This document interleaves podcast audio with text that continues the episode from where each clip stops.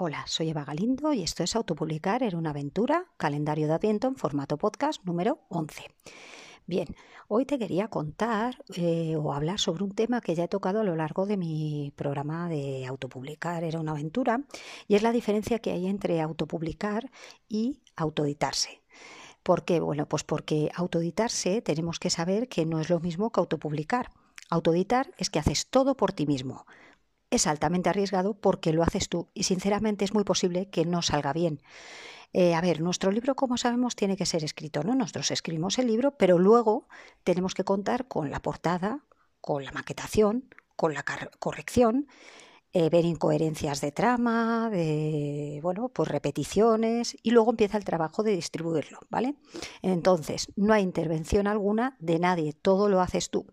Os cuento que en mi caso, mis dos libros, eh, el primero de 150 maneras de ser tú y yo y el de Sácame los colores, eh, en cierto modo parece que es autoedición, pero realmente yo lo que hice fue escribir el libro y Luego tuve mis lectores cero, tuve mis correctores, tuve mi maquetación y tuve mi portadista, que sí que es verdad que las ilustraciones son mías, en los dos casos son dos diseños míos, pero realmente que me lo hizo sí que sabía de maquetación y me hacía, me pudo hacer la, las portadas, ¿no? Entonces, la idea es que además yo soy editora de profesión y os aseguro que cuando se corrigen dos galeradas, una primera y luego lo que llamamos las ajustadas, incluso puede haber una primera galerada, una segunda galerada y luego unas ajustadas, si no lo vemos claro, es posible que si se metiera otro compañero redactor, otro compañero editor, pudiese detectar otros errores, ¿vale? Entonces, ¿por qué? Porque eh, la explicación es muy lógica, nuestro cerebro trabaja para completar. Si habéis visto alguna vez, hay ejercicios en los que no te sale la mitad de una palabra, por ejemplo, y tú puedes completarla. Esto es lo mismo. Si nosotros estamos acostumbrados a un texto, es posible que se nos pase por encima. No digo que haya alguien que sea un flecha y pueda hacerlo a la primera, pero no te lo recomiendo. Esto es altamente peligroso. Entonces, eh, autopublicar por su parte, o sea, autoedición, no te lo recomiendo. El de yo, el de que dice Juan Palomo, yo me lo guiso, yo me lo como, no lo veo. ¿Por qué? Porque eh, es muy peligroso. Ahora bien, ¿en qué consiste la autopublicación? Pues la autopublicación es también muy eh, laboriosa. Pero ¿qué ocurre? Que vas a poder tener el control o manejar todo el control de tu obra.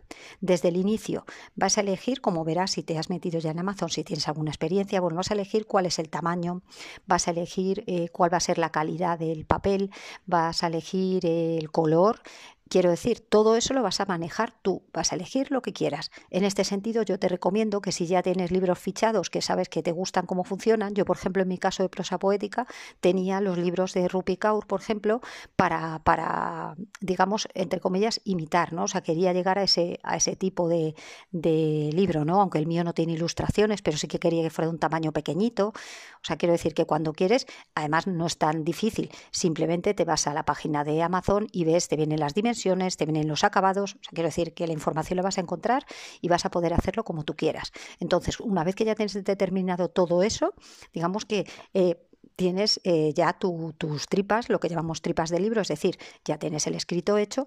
Antes de todo eso, tú ya has tenido que hacer una primer, un primer borrador que luego yo te recomiendo que pases a los lectores cero, que no sé si sabes a estas alturas que son. Yo hice un, especial con mis lectores cero y lo que comentamos o lectores beta son aquellas personas que se van a dedicar a leer tu obra y ver realmente qué es lo que consideran que se podría o que les chirría, ¿no? Yo sobre todo lo, lo utilizo para eso. Oye, esto me chirría, por ejemplo, el caso de mis poemas, pues era a lo mejor, oye, creo que esto es muy críptico, esto no, no se sale un poco del recorrido que tiene todo el, libro, ¿no?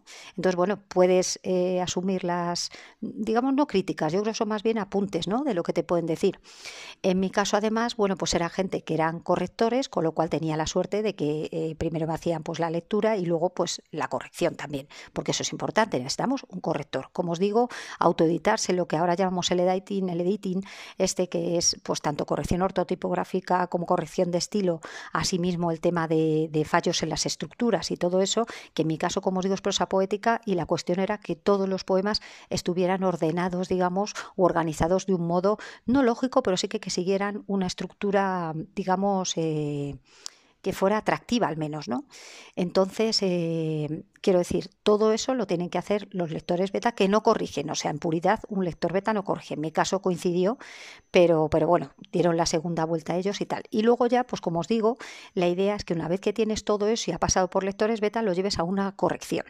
Y un corrector ya te va a mirar todo eso, te va a mirar una corrección ortotipográfica, es decir, si has cometido eh, unas, eh, has cometido faltas o no has puesto comas o está mal puntuado un diálogo o todo esto, ¿no? Y luego, pues habría una corrección de estilo, como os digo, pues decir esto, pues este, este según está leyendo el corrector, va a ver si realmente así hablaría tu personaje o tal. Y luego tendríamos también que tener en cuenta que eh, cuando estás haciendo una novela, por ejemplo, hay errores de trama. Incluso puedes llamar a un personaje, primero llamas Pablo y luego llamas Pepito. Bueno, pues en realidad todo eso lo va a hacer un corrector, un señor que se, alguien que se dedica, un señor, una señora, una chica, un chico, que se va a dedicar a eso. Con lo cual eh, te va a evitar muchos quebraderos de cabeza, porque al final lo que buscamos, como siempre os he dicho en este, en este podcast, si lo habéis escuchado antes, es que queremos el mejor producto en el mercado porque nuestro nombre va a estar en ese libro. Con lo cual, si quieres que te salga bien y quieres que la gente pague por él, tiene que ser el mejor producto que puedas conseguir. Una vez, como digo, que ya se ha hecho todo esto, entre tanto, yo te recomendaría que eh, tuvieras en mente qué tipo de portada quieres hacer, ¿vale? Y eso ya que se lo encargues a alguien. Si tú eh, lo normal es que te inspires también en otras que te gustan o que, bueno, pues que busques el, el busques eh, palabras que quizá se repitan en tu libro o, el espíritu, ¿no? ¿Qué, idea tiene tu libro? ¿Qué tema? ¿De qué va tu libro? ¿no? Y entonces a lo mejor pues te puedas inspirar y puedas eh, buscar una, una portada que le, que le, vaya a tu libro, ¿no? En este sentido yo también te recomendaría que mires eh, cuál es el estilo de las, eh, del género en el que estás. Por ejemplo, si es chiclit, pues si te vas a las, a las, ya no te voy a decir en Amazon que si no quieres, pues puedes ir a una librería y verlo en directo, digamos, ¿no? Puedes ir a las estanterías en las que está toda la novela romántica y o la chiclit, por ejemplo, y ver que pues tiene, por ejemplo, en las portadas colores muy luminosos. Bueno, pues tú ya tienes que tener en cuenta que te vendría bien que tuviera colores muy luminosos. Si haces prosa poética, como por ejemplo en mi caso, bueno, pues hay mucha gente que utiliza eh, mucho texto en la portada o puede poner a lo mejor una ilustración. Bueno, eso depende. O sea, quiero decir que investigues.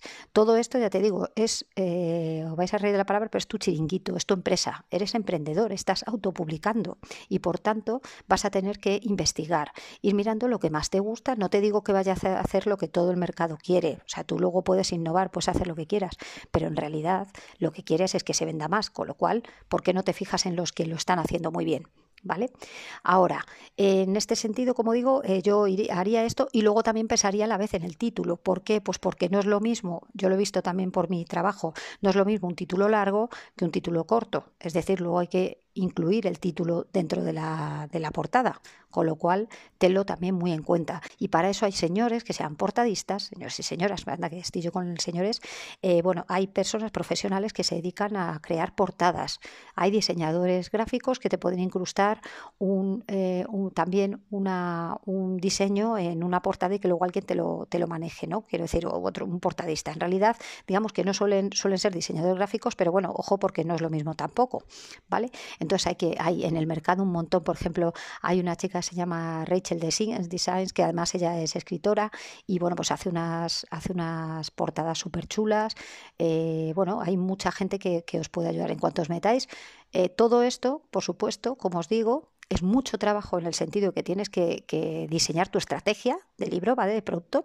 Y no solo eso, sino que además es dinero también. Yo no digo que no, ¿eh? pero volvemos al mismo. Queremos hacer el mejor producto y a veces nos va a tener que costar dinero, ¿vale? Entonces eh, hay que, pensar en, eso, ¿no? Y bueno, eh, se trata, como os digo, de vuestra empresa y a veces pues va a haber que mm, apostar. Y bueno, pues eh, no sé, creo que, creo que una vez que lo haces y lo dejas, lo sé porque lo he sentido así, una vez que dejas tu libro por ahí volar, pues realmente si está bien hecho va a ser estupendo, ¿no? Y si no, pues vas a tener que, modificarlo o sinceramente dejarlo morir, así de fácil. Bien, bueno, pues una vez que tenemos la portadista, también tenemos el tema de la maquetación. La maquetación lo mismo, hay profesionales que te lo van a hacer. ¿Por qué os digo esto? Pues porque a pesar de que es verdad que Amazon lo pone muy fácil, porque te da unas maquetas para que tú vuelques es el texto. Incluso en todo eso que decíamos del formato que puedes meterte en el libro favorito tuyo, que quieres que tenga el mismo formato, ¿no? Bueno, pues tú te metes, ves las dimensiones y dices, bueno, lo quiero así, lo voy a hacer así, tal, pero claro, luego hay que maquetarlo. Y os digo, mi opinión ha sido que el ebook, por ejemplo, yo solo tengo el primero, el de 150 maneras de ser tú y yo, porque el de Sácame los colores todavía no lo he sacado en ebook, porque yo era muy, digamos, contra los ebooks, ahora estoy enamorada del ebook también, pero sobre todo me gusta la tapa, la tapa blanda, o sea, me gustan los libros en físico, pero reconozco que tenerlo en ebook también es una oportunidad que os da porque hay mucha gente que lee en ebook, aunque se lee mucho en tapa, en tapa blanda todavía, pero es verdad que hay gente que incluso se lo compra y luego dice, pues mira, me lo voy a comprar en físico, ¿vale? O sea que no os cerréis la puerta a eso. Yo en cuanto tenga un poquito de tiempo, porque no lo hago yo, me lo hacen, pues va a ser el ebook, pero os digo, te lo tiene que hacer alguien que sepa porque mm, yo, sinceramente, no es fácil. Creo que, meterla, hacerlo en ebook mm, es necesario que alguien te lo haga porque, porque realmente eh, necesita que además eh, luego sirva, o sea, sea accesible, digamos. Tiene que verse tanto en tablet como en móvil, como en una serie de, de, de formatos que cuesta. Entonces, os digo también eh, la maquetación es importante. Muy importante también porque a lo mejor lo que quieres, yo por ejemplo estaba leyendo, eh, me he cogido varios libros y estoy mirando maquetación para mi novela en la que estoy me gustaría que empezara, por ejemplo, con las tres primeras palabras en mayúscula. Me gusta, me parece, he encontrado varios, eh, varias novelas que empiezan así, o a lo mejor tú quieres que tenga tu primera, la primera letra en mayúscula también. Quiero decir, o sea, hay ciertos detalles, por ejemplo, a mí me gustaba mucho y lo hice en la de 150 maneras de ser tuyo, tienen una pleca que es una cosita así como que hace un agua, como que hace aguas de ondas de mar, y me apetecía que estuvieran. También me apetecía que pusiera el número y que tuvieran su título de determinada, eh, maquetado de determinada manera, que no era con una tipografía distinta a luego la tipografía del texto. Entonces es importante que os fijéis en eso. Ya mirad, sois como os digo, sois emprendedores, sois vuestros, vuestros dueños de vuestro producto y queréis que quede lo más bonito o lo más interesante a los ojos de otros, o por lo menos al menos te guste a ti. Entonces, eh, lo que queremos es eh, dar, un, dar una visión de nuestros textos que estén bien, que nos gusten, con lo cual y haz viaje inmersivo en textos. Métete a ver cómo otros han resuelto el libro. A lo mejor miras y realmente no tiene nada de esto. Tiene su, no tiene títulos, por ejemplo, y o no tiene, solo tiene el número del capítulo. Bueno, todo eso es, eh, lo vas a hacer como tú quieras. Esto es lo bueno de autopublicar, que tú lo vas a hacer a tu gusto. Vas a poder inspirarte en mil, mil autores, en mil obras y vas a poder hacer lo que tú quieras. Eso es lo bueno de autopublicar, ¿vale? Entonces, en este sentido, esto es lo que os quería comentar en cuanto a lo que es el producto, ¿no? Lo que es nuestro libro, que lo tenemos que llamar producto, lo tenemos que llamar así porque realmente es eso, ¿no? Pero luego muy importante, y os lo voy a decir esto ya un poquito así eh, por encima, eh, en cuanto a autopublicar, las ventajas que tiene, además de todo el proceso que tú manejas, como os digo, que tiene, lo bueno es eso, ¿no? Pero yo siempre recuerdo la frase esta de los, de los cuando se dice que, los, eh, los superhéroes tienen una serie de superpoderes que está muy bien porque son superpoderes, pero claro, también conlleva una serie de responsabilidades responsabilidades, ¿no? Pues esto es igual, tienes todo el control, pero tú tienes que también eh, ser responsable y manejarlo bien, ¿no? Bueno, pues lo que sí que os quiero decir, por ejemplo, en Amazon publicar cobras antes que en una, yo os lo voy a comparar con la, con la editorial tradicional, ¿vale? En Amazon eh, se cobra mucho antes, se compra dos meses eh, desde que se ha producido la venta. Sin embargo, en una editorial tradicional normalmente es año al año y tú no vas a conocer lo normal es que no conozcas cómo funciona hasta el final de año. Sin embargo, en Amazon tú vas a tener al día todas las compras, todas. Páginas leídas en KNP, que eso ya si queréis otro día os hablo de qué significa. Luego eh, tu tapa dura, tapa blanda, todo lo que tengas, el ebook, todo eso lo vas a tener al día. Tú vas a poder meterte en tu cuenta y vas a poder ver todo. Como os digo, tienes un mayor control, lo que supone que tú podrías jugar con tus precios. Los precios también merecen, eh, merecen un capítulo especial. Amazon, por ejemplo, también dispone de 13 tiendas online. O sea, es que realmente eh, fijaros hasta dónde podéis llegar, ¿no? Luego, eh, como os digo, eh, tú puedes cambiar, el, por ejemplo, los subtítulos no se pueden cambiar, pero puedes cambiar todo lo que es tu obra, puedes cambiar, como digo, el, precio. O sea, eso, digamos que, que, te conviertes en un empresario. Todo eso lo vas a poder hacer tú. Entonces, por supuesto, Ahora, una vez que has escrito el libro, que has hecho todo, que has sacado el libro, ahora comienza lo, lo heavy, ¿no?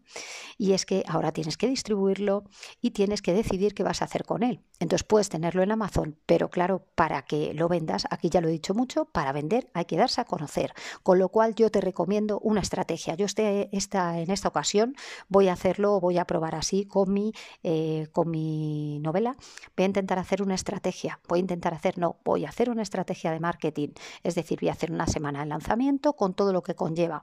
Si queréis, eh, más adelante, cuando esté en ello, como de esto va mi, mi podcast, el de autopublicar una aventura, ahora como os digo, estoy en el tema del borrador, eh, quiero que pase al lector estero en breve, entonces lo siguiente sería ya pues una, corrección orto, o sea, la corrección tipográfica y todo eso cuando tenga ya el primer borrador y lector estero y todo eso.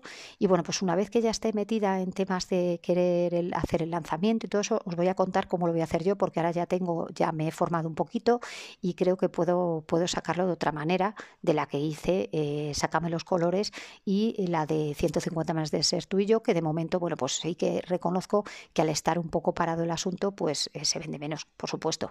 Entonces, bueno, lo que vamos a hacer es hacer una estrategia de marketing porque realmente eh, resulta eh, resulta importante y creo que va a ser la forma de que funcione. Pero bueno, eso del marketing, como os digo, es eh, lo que va a venir después.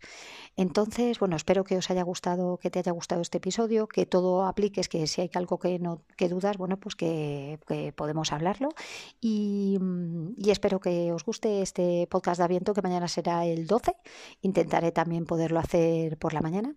Pero bueno, cuando quieras escucharlo, ahí está. Así que muchas gracias por escucharme y Buen día, adiós.